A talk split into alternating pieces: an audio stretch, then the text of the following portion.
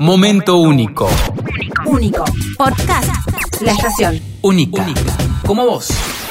Hoy es jueves, jueves de... La Coli.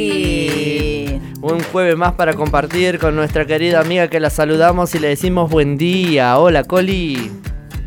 Buen día chicos, ¿cómo están? Bien, acá estamos, ansiosos como siempre cada jueves de escucharte, de aprender, de conocer, de preguntarnos quizás también. De conversar, de chusmear. De todo. De todo, de todo. La gran pregunta que hacemos siempre, ¿de qué vamos a hablar el del día de hoy? Hoy vamos a hablar de creencias y distorsiones cognitivas. Ay, ¿Y cómo se come eso?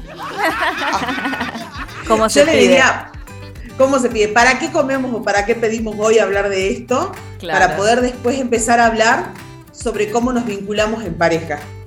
Ah, mira, qué interesante. Distorsiones cognitivas. Exactamente. Primero que nada, contarles que la realidad siempre va a estar interpretada por nuestra historia. Nosotros vamos a mirar la realidad de acuerdo a nuestra historia, a nuestro sistema de valores, a lo que nos contaron cuando éramos chicos, ¿no? Sí. Entonces, podríamos decir que no hay una única realidad, sino que hay tantas realidades como las interpretaciones que podamos hacer los seres humanos de ella. Lo que Ajá. nosotros nos imaginamos y también lo que conocemos o solamente lo que conocemos, cómo No. lo, lo formamos en nuestra mente. Claro, lo que nosotros conocemos y nuestro imaginario siempre va a tener que ver con lo que conocemos. O sea que la realidad va a ser a partir de lo que nosotros conocemos, Bien. a partir de lo que nosotros vamos, eh, digamos, hay una, una- una expresión que a mí me gusta mucho que utilizamos en Gestalt, es de acuerdo a lo que vamos introyectando. ¿Qué quiere decir introyectar? Es tragar sin digerir, básicamente. Entonces, viste, nos van diciendo, qué sé yo, eh, todos los salteños son opas o lentos, los jujeños son tal cosa, los tucumanos son otra. Y nos vamos creyendo eso y en la realidad la vamos a ir interpretando a partir de ahí. Ajá, a partir de las Entonces- creencias que también uno viene eh, heredando, ¿no? Exactamente, eso se constituye en lo que se llama un mapa de creencias, que puede ser personal, pero también es cultural, Mm. entonces se va, que obviamente tiene que ver también con la supervivencia, ¿no? Si hemos ido de alguna manera mirando la realidad de- de con determinados lentes como para ir sobreviviendo. Y sobre ahí todo aparece- son cosas que no son verdad, o sea, cosas que no... no muchas que no son verdad o, o muchas que ya vamos a ver que no nos son funcionales sobre todo, ¿no? Entonces Claro. ahí aparece desde la teoría cognitiva la idea o el concepto de esquemas. Entonces los esquemas son como esos lentes que nos ponemos para mirar el mundo y de alguna manera ir buscando en el mundo eso que nosotros creemos que es lo correcto. Y que, es mucha- decir, y vamos que a buscar muchas en la veces realidad y que muchas veces eso te termina limitando a muchas cosas, ¿no?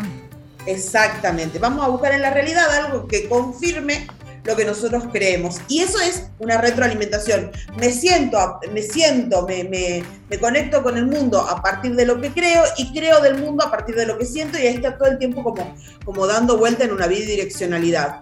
Y ahí aparecen los patrones cognitivos, ¿no?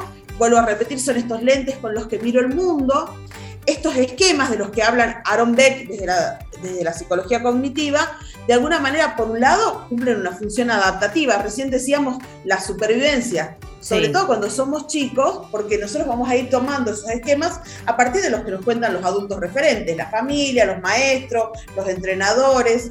El Sí. tema es cuando esos esquemas de la infancia, ya en la adultez, pretendemos seguir repitiéndolos y se vuelven disfuncionales. No, ya no me sirve seguir mirando el mundo como me lo, me lo contaba cuando era chica. Entonces, a partir de estos esquemas que repito, ¿no? Eh, se vuelven disfuncionales justamente los vínculos afectivos porque no logro integrarme, me aíslo, me privo, ¿no? Y eso va a ir generando una forma de vincularme. Por eso yo les decía, hoy hablemos de estas creencias eh, y de estas, eh, de estas distorsiones cognitivas, porque cuando nosotros empezamos a comprender cómo está armado mi esquema, voy a poder empezar a comprender de qué manera me vinculo, por ejemplo, en pareja que lo vamos a abordar un poquito más adelante, pero que me parece importante también empezar a pensar esto. Yo no me vinculo en pareja por algo casual o repito el formato de parejas por algo casual. Hay una historia detrás de esto que tiene que ver con los esquemas y además tiene que ver con otras cuestiones que van a ir marcando mi forma de estar en el mundo. Entonces, ay, pero siempre me pego como bicho al- los bichos al radiador, ¿no? Una expresión así. Los peores. Bueno, Sí. ¿desde, desde dónde te vinculas con los peores? ¿Qué propones en la relación? Entonces ahí, cuando yo empiezo a revisar esto, les cuento así como una cosa más optimista, porque hasta acá parece todo un bajón, se pueden desarmar creencias, se pueden rearmar creencias para que sean funcionales a mí aquí y ahora, que no tienen que ver cuando yo tenía 5 años o cuando tenía 7 o cuando tenía 9 y una maestra en la escuela me dijo que era de tal o cual manera. Se pueden entonces, que también ¿Sí? tampoco uno tiene que ir contra, eh, a ver, contra esas creencias, o sea, enojarse con esas creencias, porque es lo que vos decías, es lo que el antepasado pudo de acuerdo a su entorno y te transmitió y es lo que hasta acá vos te tuviste agarrando para formarte, pero lo bueno es enterarnos esto, que podemos romper con eso, que podemos darnos cuenta dónde están las creencias y que podemos salir de ahí o avanzar. Totalmente. De hecho, nosotros en coaching de relaciones afectivas o coaching de pareja trabajamos mucho con estas creencias para ponérselas claro sobre oscuro al cliente y decirle, bueno, desde acá te estás vinculando, ¿no? Y vamos a hacer algunos ejemplos de distorsiones cognitivas y cada uno de ustedes va a ir asociando qué pasa cuando ustedes se vinculan en pareja o con otros, o con amigos o con hermanos y demás con estas distorsiones y van a ir comprendiendo. Por ejemplo, una cuestión que es la distorsión cognitiva que se usa muchísimo y que está súper instalada es el pensamiento polarizado. Está todo mal, solo hay una forma de hacer las cosas, esto es un total fracaso, ¿no? Esa cuestión del pensamiento polarizado, ¿es todo o es nada? Claro, todos los hombres son iguales. Todos los hombres son iguales, nadie se, en esta época nadie se compromete, es una muy, muy de, estos días, ¿no? Sí, sí. Eh. Eh, eh, ¿Cómo? después, por ejemplo, están la cuestión de la sobregeneralización. Nunca entiendo nada, ¿no? Nunca entendés lo que me pasa. Pónganlo en un, reclamo a su pareja. Nunca comprendés lo que me pasa. Claro. Nunca, nunca, nunca comprendés lo que... Bueno, ahí, ¿sí? Este, los todos los matrimonios son un fracaso. Sí. Nunca voy a conseguir pareja. Sí. Esto es hasta, hasta fácil observar, si se me permite la expresión, cuando yo hablo con alguien, ya en el discurso de esa persona empiezo a encontrar distorsiones cognitivas.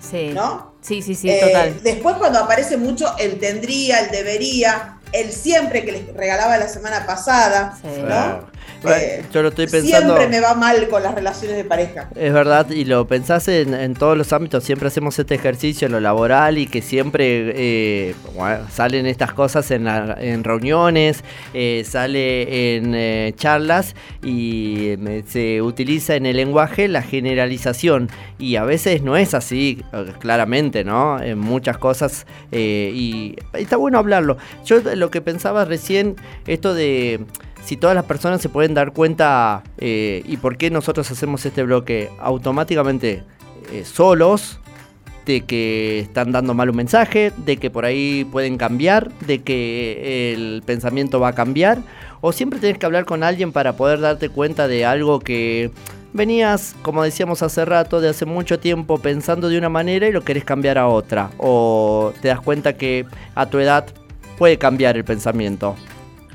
Mira, yo creo que hay tantas eh, posibilidades como personas haya en el mundo, es decir, cada mente, cada alma, cada cognición va a ser diferente, entonces me parece que habrá personas que claramente, como vos decís, me cae la ficha ahora con un poco de la columna y me pongo más atento a lo que digo y cómo se lo digo a mi pareja y demás, y me doy, voy dando cuenta. Y habrá otras personas que tienen otra forma de procesar, que recurrirán a profesionales y que está todo bien que sea así.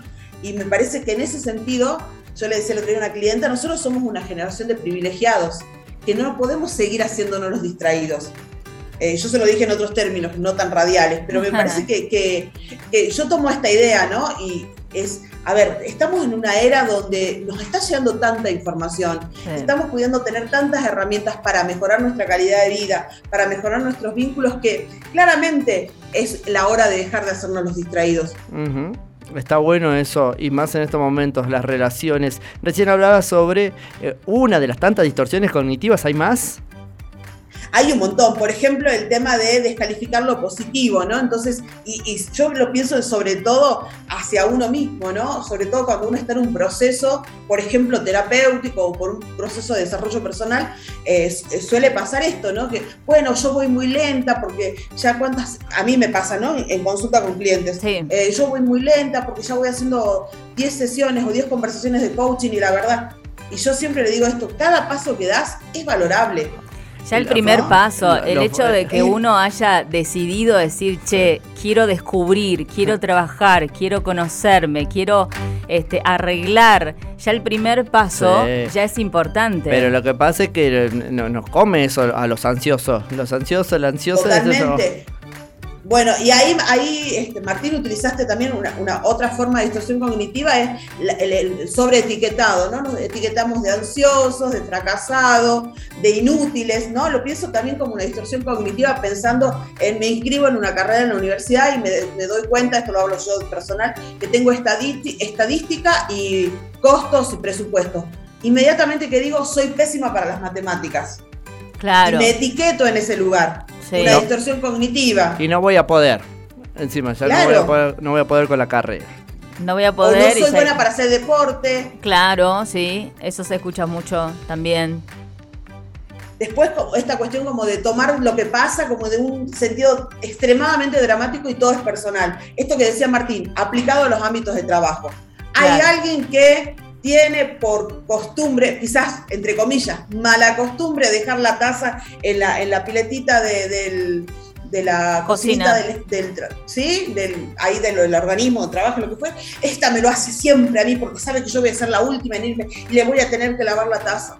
Capaz que la persona es un huelgue y dejó la taza ahí. Y vos te tomás como algo personal este, me lo hace a propósito, me lo hace a mí, seguramente lo está haciendo para que yo me enoje. Ay, esas cosas que empezamos a. Bueno, está la palabra clarísima, distorsiones. Eh, cuando empezás a creer y a crear todo un mundo, una historia, la cuestión de que tal vez no es tan así, ¿no? Y por eso vuelvo también. Y volvemos al, principio. al principio, eso. El otro no me hace. El otro hace y otrea. Es otro. Claro, totalmente y es súper aliviador, viste, como vos vas caminando más liviano cuando no te, no te cargas con tantas cuestiones, no te lo tomás como personal, no culpás, porque esa es otra, ¿no? Sí. Eh, porque yo nací en Villa Fulanita, nunca pude ir a la escuela, y porque tal cosa, y porque, eh, porque siempre me pusieron un ladrillo en la cabeza y nunca pude crecer. Porque no tuve las mismas posibilidades y demás. Bueno, piénsenlo en parejas y les dejo esta idea como para ir cerrando a partir de esta distorsión de culpar. En la pareja o en las relaciones afectivas que ustedes quieran evaluar, no hay culpables, hay participantes. Qué bueno, qué bueno, qué buen cierre, Coli, ¿eh? la verdad. Nos quedamos pensando con esto, este, me encantó. Si podés repetirlo para alguien que haya estado por ahí un poco distraído, que justo le entró gente al negocio, eh, eh, repetí tu cierre. y, además, y además en una conversación, una discusión, una charla, algo, metes esa frase, quedás como rey. No. anoten, anoten. En las relaciones afectivas, específicamente vamos a hablar hoy de relaciones de pareja, no hay culpables, hay participantes. Chicos, aplauso para la Coli. Muchas gracias, Coli, como siempre. Gracias por cada jueves que nos regalás. Gracias a ustedes por el espacio. Ya les dije, con mucho amor y también expectante como esperaban ustedes. Espero yo poder compartirles todo esto.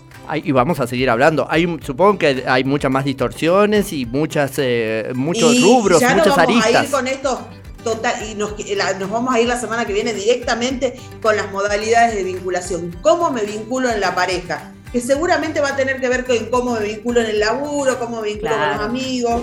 Todo, con todas las relaciones. Bueno, muchas gracias, Coli. Abrazo. Abrazo enorme. Gracias. Chao, chao. Como cada jueves la tuvimos acá nuestra querida Laura Colibadino, más conocida como La, Coli. Momento único. Único. Podcast. La estación. Única. Única. Como vos.